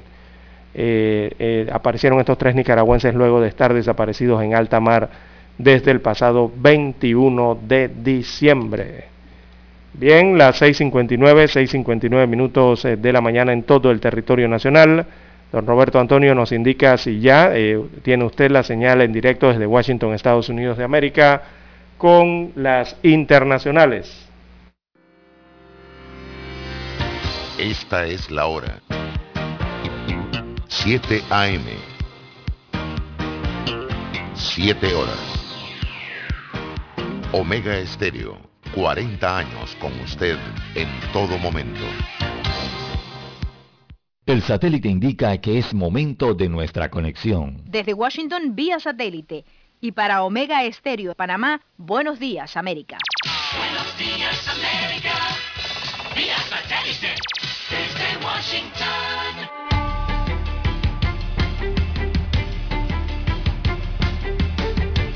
Desde Washington, le saluda Gonzalo Abarca. Imparable Así parecen ser las cifras mundiales de casos de COVID-19. Sin embargo, la Organización Mundial de la Salud está decidida a contener el virus. Diva Cash con la información. El coronavirus rompió el récord mundial en el número de contagios. En promedio, 935 mil casos diarios se reportaron durante la semana previa, por encima de los 817 mil casos diarios que habían sido el máximo desde el inicio de la pandemia. La cifra se basa en el recuento de los comunicados de cada país. Sin embargo, la agencia de noticias AFP advierte que los casos menos graves o asintomáticos siguen sin detectarse. En este momento, Delta y Omicron, variantes de COVID, son amenazas gemelas que están elevando los casos a cifras récord, lo que nuevamente está provocando picos en las hospitalizaciones y muertes. Estoy muy preocupado de que Omicron, al ser más transmisible, circule al mismo tiempo como Delta, está provocando un tsunami de casos. Sin embargo, otro experto afirma que la OMS está haciendo campaña para que todos los países alcancen un objetivo del 70% de cobertura de vacunas para mediados de 2022, lo que ayudaría a poner fin a la fase aguda de la pandemia. Lo hemos estado diciendo durante mucho tiempo. La fase aguda de la pandemia, una pandemia que se ha asociado con una tragedia de muertes y hospitalizaciones que puede terminar en 2022. Es muy poco probable que el virus en sí lo haga desaparecer por completo. Probablemente se establezca en un patrón de transmisión de bajo nivel, causando brotes ocasionales en poblaciones subvacunadas. Y esperamos que ese sea el final. En Europa, Francia batió récords al reportar más de 208 mil nuevos casos en las últimas 24 horas, mientras que alrededor de 5 millones de personas siguen sin vacunarse. Por otro lado, en Sudáfrica, un estudio del Consejo de Investigación Médica sugiere que la vacuna de refuerzo de Johnson Johnson sigue siendo efectiva contra los casos graves de coronavirus en un 85% uno o dos meses después de la inyección. Lizeth Cash, Voz de América, Washington. Bien, y en California, la variante Omicron ha desencadenado una avalancha de infecciones, pero en el condado de Los Ángeles, eh, que es por cierto el más grande del estado, se dispararon al punto más alto de toda la pandemia, alarmando funcionarios de salud. Informa Verónica Villafañe desde Los Ángeles. El área de Los Ángeles está siendo azotada por una serie de tormentas, una ola de frío y un tsunami de nuevas infecciones propulsadas por la variante Omicron. Hablamos con el epidemiólogo David Goodman Mesa sobre el vertiginoso incremento de contagios. ¿Qué significa que el condado de Los Ángeles haya registrado más de 16.500 nuevos casos en un solo día, un aumento del 91% en menos de una semana? Es sumamente alarmante ver este incremento en el número de casos, probablemente un resultado de las reuniones que tuvimos del Día de Acción de Gracias, de las reuniones navideñas y con la introducción de esta nueva variante Omicron. Las hospitalizaciones diarias por COVID han aumentado más del 30%, preocupando a funcionarios de salud, especialmente porque aún hay muchos que se rehúsan a vacunarse. Las vacunas se han comprobado que nos previenen los malestares más problemáticos de la enfermedad, no el morir o el enfermarse tanto de, de ir al hospital. El aumento en contagios ha impulsado la cancelación de numerosos eventos y fiestas de fin de año. ¿Qué precauciones debe tomar la gente para evitar contagio, especialmente ahora con el fin de año en puerta? Estar seguros de que está, hay que estar vacunados. Si vas a tener una reunión de Año Nuevo, manténla íntima. Si estás afuera en una comunidad, usa mascarillas. Y con respecto a las mascarillas, se está recomendando como mínimo usar las quirúrgicas y preferiblemente las KN95 y las N95 para mayor protección. Verónica Villafañe, Voz de América, Los Ángeles. Bien, y en Reynosa, México, migrantes que permanecen en un campamento improvisado solicitaron asilo a las autoridades de Estados Unidos. Al mismo tiempo, funcionarios locales buscan removerlos o reubicarlos. Víctor Hugo Castillo nos informa desde McAllen, Texas. Me preocupa por ella porque aquí en la calle con tanto peligro también. En marzo de 2021, un grupo de migrantes expulsados tras ingresar de manera irregular a Estados Unidos se establecieron en la Plaza de la República de Reynosa y formaron el primer campamento improvisado en esta frontera. Estos solo vinieron a tirar ahí al puente como animalitos ahí con los niños uno aquí desamparado en la calle. Esta madre hondureña con su hija de 7 años llegó al campamento que crece poco a poco. No dieron la oportunidad ni siquiera de hablar, de decir nada. Simplemente nos dijeron que ya veníamos para acá y sin explicación, sin nada. Y mientras los niños juegan al trompo o patean una pelota para entretenerse, ella está más preocupada por dónde reposar su cabeza, cómo alimentar a su hija y por reunificarse con su esposo e hijo de dos años en Nebraska. Logramos juntar un dinerito para yo poderme venir y estar juntos, pero no pude estar con ellos ya. Para el mes de mayo ya sumaban unas 400 personas y la ayuda humanitaria llega por medio de organizaciones civiles y comunidades de fe. Hay niños que vienen sin sus padres, ¿verdad? Tal que son que viajan con sus tíos o con algunas otras personas y esos niños están a la, a la, deriva. La infraestructura del campamento ha sido muy precaria e insuficiente, tanto para el aseo y la satisfacción de las necesidades fisiológicas de los migrantes, que también enfrentan los retos del hacinamiento y la atención médica en general. Trabajar en conjunto, tanto sociedad y gobierno, es algo fundamental para que podamos darle un mejor servicio a todos los que llegan en diciembre ya son más de 2.000 migrantes en esta plaza, unos expulsados de Estados Unidos bajo el título 42 y otros que llegan buscando asilo a pesar de que la frontera sigue cerrada. Víctor Castillo, Voz de América, McAllen, Texas. Desde Washington vía satélite y para Omega Estéreo de Panamá hemos presentado Buenos Días América. Buenos Días América, vía satélite desde Washington. Hola, le llamo por el aire acondicionado de mi auto. Ah, ah, ah, sí, sí, señora, fíjese que estamos intentando lograr un enfriamiento general de su auto que le permita a usted y a su familia el mejor confort a la hora de viajar o llevar a sus hijos al colegio. Para eso solo necesitamos que el clima en su automóvil sea el ideal, introduciendo cientos de cubitos congelados. ¿Qué? Solo en Refricentro Nordic podrás hablar con especialistas en aire acondicionado, especialistas en el clima de tu auto. Calle principal El Ingenio, Avenida La Paz, edificio Nordic 102. Consultas al teléfono 393-2244.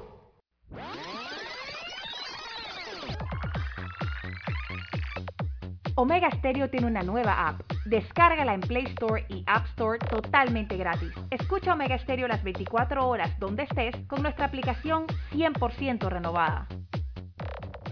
Somos Omega Stereo. 40 años siendo la cadena nacional en FM estéreo pionera en Panamá.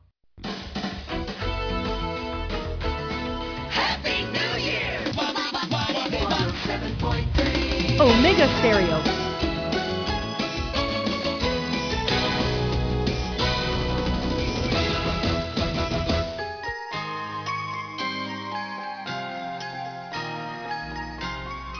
Bien, son las 7, 7 minutos, 7, 7 minutos. El Tribunal Superior de Apelaciones confirmó ayer la detención provisional de Teresina Linet Vigil, de 23 años de edad, imputada por la supuesta comisión del delito contra la seguridad colectiva en modalidad de delincuencia organizada. De acuerdo a los magistrados del tribunal, la decisión se tomó ante la existencia de riesgos procesales. Además, consideraron que la medida impuesta en primera instancia es necesaria y proporcional a la naturaleza del hecho. El Ministerio Público en esta audiencia estuvo representado por el fiscal José González Mejía y la defensa técnica particular por Leonardo Aparicio. De acuerdo a las autoridades judiciales, las pesquisas de este caso iniciaron en octubre de 2018 a través de la Operación Damasco. Teresina es hermana del diputado Elías Vigil, y fue aprendida el 20 de diciembre en el aeropuerto de Tocumen luego de arribar en un vuelo procedente de Medellín, Colombia. Era requerida por la justicia desde julio de este año cuando se inició una operación para desarticular una banda dedicada al lavado de dinero y al narcotráfico. La imputada es pareja del líder de la pandilla HP que opera en Panamá, este según se desprende de la investigación. Hora exacta, 7, 8 minutos. Leía en redes sociales también que Gilberto Santa Rosa no va a estar en fiestas de fin de año, don Roberto, como lo hace o lo hacía tradicionalmente, porque le cayó el COVID. Va a estar fuera de circulación, así como ya está acá Sandra Sandoval y el conjunto. Y aquí veo, veo también que el productor musical y empresario Rafi Piña anunció que él y su esposa, la cantante dominicana Nati Natacha, así como dos más de su cuadro, están contagiados. El productor musical y empresario Rafi anunció que él y su esposa, la cantante dominicana Nati Natacha, así como dos de sus cuadros, de sus cuatro hijos, se contagiaron con la COVID responsablemente queremos notificarles que tanto la familia como mi persona salimos positivos en COVID, dijo el empresario en un mensaje en su cuenta de Instagram. El también representante de Daddy Yankee añadió que sus otros dos hijos, eh, de nombre Rafael y Vida, se encuentran actualmente muy bien y bajo estricta supervisión, pero que ellos sí están fuera de circulación y no tendrán participación en ninguna fiesta este fin de año. Bueno, sí, don Juan de Dios, eh, es el tema de esta variante nueva, que es una variante que está generando cifras de contagios récord debido a la transmisión comunitaria eh, que ya es muy elevada en varios países. Y aquí en Panamá también confirmaron que ya estamos en transmisión comunitaria y eh, no solo apunta a ser la más contagiosa, sino que también parece afectar de forma distinta esta variante con síntomas diferentes a las variantes anteriores, muy diferente a la variante Delta y una forma de transmisión, según los científicos y los médicos que han detectado que tendría dos picos de transmisión de esta variante. Uno antes de las primeras señales de la enfermedad, ahí habría transmisión, y otro días después de que se presentan los síntomas, también seguiría transmitiéndose. Por eso es que es altamente contagiosa eh, esta variante Omicron. Y ve cómo están entonces los récords en todos los países y ciudades del mundo, ¿no? Así se transmite esta variante en lo que están recomendando entonces, por lo que eh, es por esa situación es que han acordado o recomendado los países o los CDCs acortar las cuarentenas tras dar positivo, ¿no? Por eso es que las bajaron. Bien, eh, don Juan de Dios, bueno, así está la situación en el espectáculo también eh, con esta variante Omicron. Bueno, y para los bañistas, don César y veranistas, ¿qué les pasó? Eh, más de 300 unidades entre paramédicos, oficiales de operación y guardavidas estarán desplazados en 35 puntos de cobertura a partir de este sábado en materia pues del operativo de verano 2022 en playas.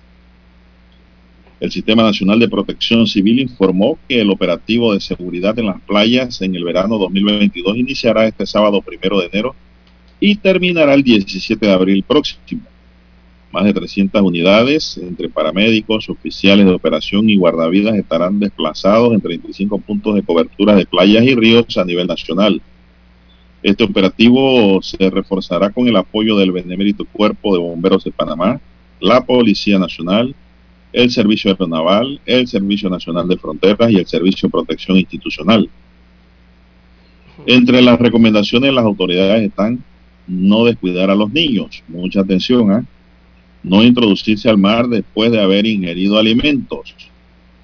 Si es no entrar, Roberto, al mar después de haberse tomado su plato, su plato de guacho, ¿verdad? Que es pesado. Marisco. Eso le puede causar una convulsión. Le corta la digestión en buen panameño, ¿no? Totalmente, totalmente. O patacones, porque la gente come mucho patacones con pescado y qué sé yo. Comidas pesaditas, ¿no? Y hay que tener cuidado con eso. Después que usted quiera alimento, no entre al mar a, a bañarse de una vez. Haga su digestión primero. O ingresar al mar después de haber ingerido bebidas alcohólicas o una combinación de ambas, que peor. Procurar nadar cerca del personal especialista. Evite nadar en áreas donde haya motos acuáticas o lanchas para evitar golpes. Tome agua constantemente para hidratarse y recuerde que usted es el mejor anillo de seguridad para su vida. Si es que ya lo saben, 35 puntos van a estar cubiertos no todos los puntos van a ser cubiertos, Lara, porque el país tiene más de 35 puntos, pero se inicia el operativo de verano 2022 a partir de este sábado primero de enero. Así que pues hagamos buen uso de ríos y playas con el debido cuidado, medidas de bioseguridad y con el cuidado de preservar siempre la vida. Eh, bueno, el mar enloquece, don César, ¿usted sabía? Que hay gente que cuando ven el mar eh, se vuelven locos y se meten y, oigan, no, no, no, no, con calma. ¿usted, no, usted no ha visto gente que lleva perros a la playa. Cuando sueltan esos perros, cómo esos perros corren por toda la orilla y hasta se meten al agua. Bueno, lo mismo le pasa al ser humano cuando no está acostumbrado a, estar eh, en, el mar, visitando las playas. Es como un despeje que se le olvida todo y hasta expone su vida. Y si se ha tomado su par de highball, la cosa es peor. Hasta impertinentes se ponen. Hay que cuidar la vida y la de la familia. Si usted va a la playa, acuérdese que usted es el guardián de su familia, no es Sinaproc. Es usted el jefe de familia, aunque muchas mujeres se ponen bravas porque ella quiere ser la jefa. Bueno, si pueden que sean las jefas. Si alguien puede asumir el mando, mejor. Pero generalmente es el hombre de don Roberto, el que lleva el mando y control de la familia cuando va a la playa. Bueno, son las 7:15 minutos. Vamos a hacer la última pausa en el noticiero Megesterio del año 2021. Regresamos en 7:30 AM. Infoanálisis, con entrevistas y análisis con los personajes que son noticia. La mejor franja informativa matutina está en los 107.3 FM de Omega Estéreo, cadena nacional. Desde los estudios de Omega Estéreo, establecemos contacto vía satélite con la voz de América. Desde Washington, presentamos el reportaje internacional.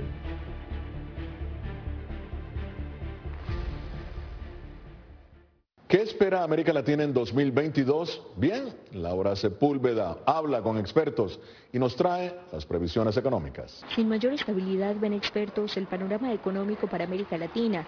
El analista Andrés Moreno destaca algunos de los aspectos más probables durante los próximos meses.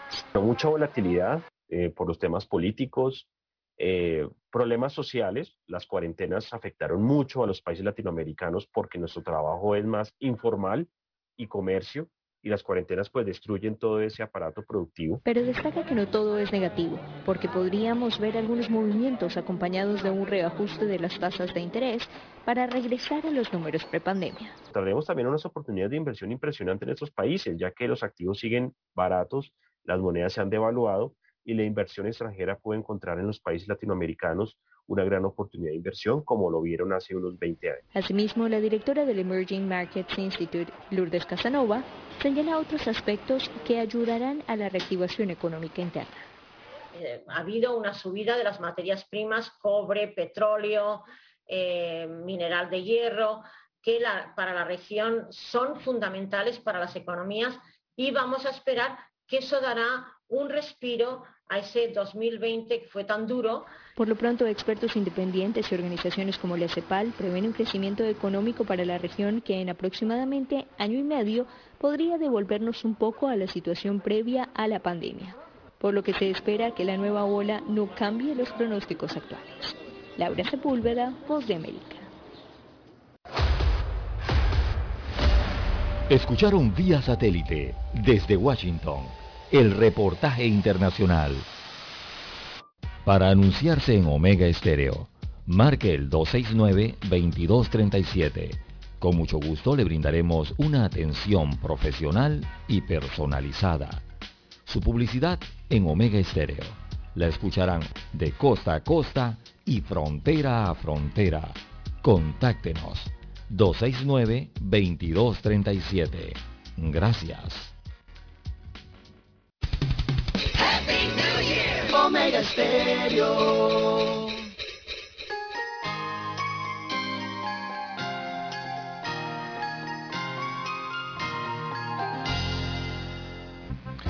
Bien. Bueno, avanzamos ya en la recta final. Sí, 7, 7, 19 19 minutos. minutos eh, de la mañana en todo el territorio nacional. La familia de Refricentro Nordic desea enviar un afectuoso saludo a sus amigos y clientes y desearles una feliz Navidad y un año nuevo 2022 abundante en felicidad, bienestar, salud y paz. Disfrute del máximo confort y comodidad de un aire que realmente enfríe, solo en Refricentro Nordic. Estamos en Betania, en Avenida La Paz, el Ingenio, entre el Banco General y la Estación Delta. Para citas de revisión, mantenimiento o reparación del aire acondicionado de su auto, llámenos al 393-2244. Recuerde 393-2244. Refricentro Nordic, nos gusta lo que hacemos y lo hacemos bien desde 1900. 67. Bien, don Juan de Dios, ya que usted hablaba del mar y que la gente se enloquece cuando ve el mar, bueno, usted sabe que Panamá es el segundo mejor país para jubilados y por el hecho precisamente de las costas y de ciudades que están eh, bañadas de mar. Les gusta jubilados en otro país, ¿será? Sí, sí, sí, les gusta mucho a los jubilados extranjeros venir a Panamá por ese hecho. Eh, sí, los extranjeros, don Juan de Dios, porque los jubilados aquí en Panamá, que va? Panamá fue escogido. Eh, Panamá fue escogido como el segundo mejor país para jubilarse en el extranjero, después de Costa Rica según el índice mundial anual de jubilación de World Population Review e International Living 2021. Así que entre los parámetros analizados destacan los impuestos, cuentas bancarias, atención médica, visas y residencia, en los que Panamá demuestra ser el sitio ideal para retirarse, detalló The Street en una publicación. Así que en esta lista los países se clasifican según las opiniones y experiencias de vida real de estos eh, factores eh, compiladas por jubilados que viven en varios destinos alrededor del mundo. O sea, es la opinión de los jubilados que ya están viviendo en Panamá. Los jubilados extranjeros, eh, aclaramos, ¿ah? que ya están viviendo en Panamá y dan su opinión de cómo es vivir en Panamá una vez se jubilan. ¿no? Panamá ofrece vista al mar, dice, clima cálido, comodidades de gran ciudad en un ambiente libre de huracanes. The Street también destaca a Panamá por el canal interoceánico que ha contribuido a que sea uno de los principales países más ricos de la región centroamericana. Igualmente destaca el sistema de transporte interurbano. Dicen que la capital, acá en la ciudad de Panamá, eh, alberga el único sistema de metro o tren ligero de América Central. Recordemos que Costa Rica ya también inició la construcción de su metro, pero todavía no lo han terminado. Panamá es el que tiene metro. El principal requisito para que los expatriados jubilados, o sea, los jubilados extranjeros, vivan en Panamá, es tener una pensión de al menos mil dólares al mes, según International Living. O sea, para poder darte la vida de jubilado, como dice esta revista, usted tiene que ganar mil dólares al mes, como mínimo. Eh, así destaca, Exacto, como mínimo. Así destacan esta publicación internacional. Por eso reiteramos que es los jubilados extranjeros que vienen a vivir a Panamá. La situación con los jubilados locales o los jubilados nacionales es otra muy distinta, don Juan de Dios. Aquí hay personas eh, que se jubilan con 350 hasta 400 dólares y con eso no creo que se puedan dar esa vida se pensionan con menos, Lara. Sí, hasta menos. Así que destacan la ciudad de Bocas del Toro eh, como una de las principales ciudades también que le gustan a los jubilados extranjeros. O sea, mil dólares le permitiría a un jubilado sostenerse nada más, Lara, comiendo arroz, frijoles y carne. Así es. No crea que eso le da para mucho, ¿ah? No, tiene que ser mínimo 1400, 1500. Con 1500 se puede vivir allí algo holgado con 1500 para arriba. Bueno, si no tiene nietos pedigüeños, sí. puede. Eh, si el abuelo es duro, entonces no tiene problema. Pero eh, los abuelos son más hablando que los mismos papás. Les da abuelitis. Los nietos. No, es que el abuelo, acuérdese que cuando el abuelo es bueno, ve en el niño o la niña una doble figura. Ve al hijo y ve un nuevo niño, un nuevo hijo. Un nuevo hijo. Y quiere darle entonces todo lo que no le pudo dar al primero. No necesariamente no lo que le pudo dar, sino que quiere hacer sentir al niño de que no le falta nada. Exacto. Y eso conlleva gastos y desprendimientos, ¿no? Pero ya me estoy metiendo en otra área, específicamente, ¿no? De la familia. Yo siempre digo que los abuelos tienen que dejar a sus padres ser padres también, porque hay abuelos, don César, que quieren ser más padres que los padres biológicos de bueno, por eso digo. la criatura. Eso ya, eso, ya esos abuelitos y tonteritis. Permitan que sus hijos sean padres, que asuman su rol de padre con los niños y niñas.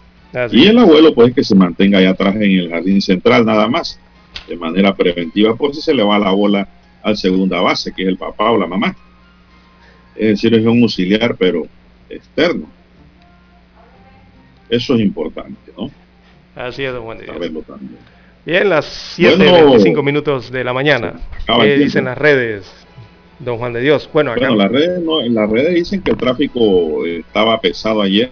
Oiga, para el interior del país. Oiga, increíble. muchas instituciones públicas del Estado no trabajan. Algunas empresas privadas tampoco trabajan hoy. Hasta el lunes ya. Sí, dentro de la ciudad capital no pues, había no había congestionamiento. Que la oportunidad se viajan hacia el interior. Así es. La, ciudad capital estaba bastante descongestionada ayer. Eh, no había saturación vehicular dentro de la ciudad eh, en las horas pico, sobre todo en la tarde. Muy fluido el tráfico dentro de la ciudad. Pero sí hacia el interior. Ayer yo viajaba eh, por, la, por Panamá Oeste y Don Juan de Dios, esa cola, esa, e, e, ese tranque que se forma en las tardes desde las 2, 3 de la tarde. Oiga, desde la salida de la autopista hasta el puente este del Centenario Oiga, eso es una fila increíble de vehículos allí que se dirigen en dirección hacia el interior de la República o hacia Panamá Oeste. Oiga, qué congestionamiento se genera allí, ¿eh? Increíble tener que soportar eso, eh, sobre todo los amigos de, Panamá Oeste, todos los días prácticamente. Hay que hacer algo, hay que hacer algo allí a ver cómo se logra agilizar el, flujo vehicular sobre todo ahí en la entrada de Burunga y, esa eh, interconexión que hay con la antigua autopista de Arraiján La Chorrera, que ahí es donde se genera ¿no? toda esta situación. Bueno, así es. Eh, bueno, también dicen que una discoteca en Chorrera fue cerrada por violar eh, el aforo. Dice que estaba llena de chiquillos de entre 18 y 25 años. Son jóvenes esa es la nota que eran chiquillos por su comportamiento. La generación Z. Y las autoridades de salud tuvieron que sancionar. Eh, no, no, no, para que ya no doy el nombre, don Roberto. ¿Usted sabe el nombre? A lo mejor no. Una discoteca eh, donde que, su nombre significa pasar horas felices fuera de casa. ¿no? Antes existía el relax.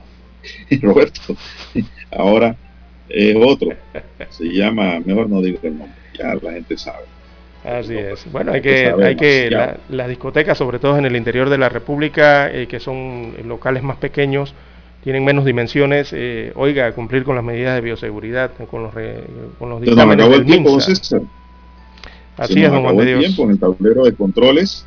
Nos acompañó don Roberto Antonio Díaz, en la mesa informativa les acompañamos durante todo el año, gracias a Dios.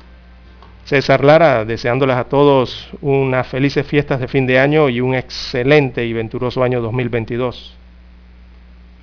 Bueno, y Juan de Dios Hernández Sanur, quien le desea a todos nuestros oyentes una feliz Navidad todavía, porque nos vamos hasta el 6 de enero, y un feliz año 2022, venturoso y con mucha salud. Mira que no voy a pedir más que otra cosa que salud para todos nuestros oyentes.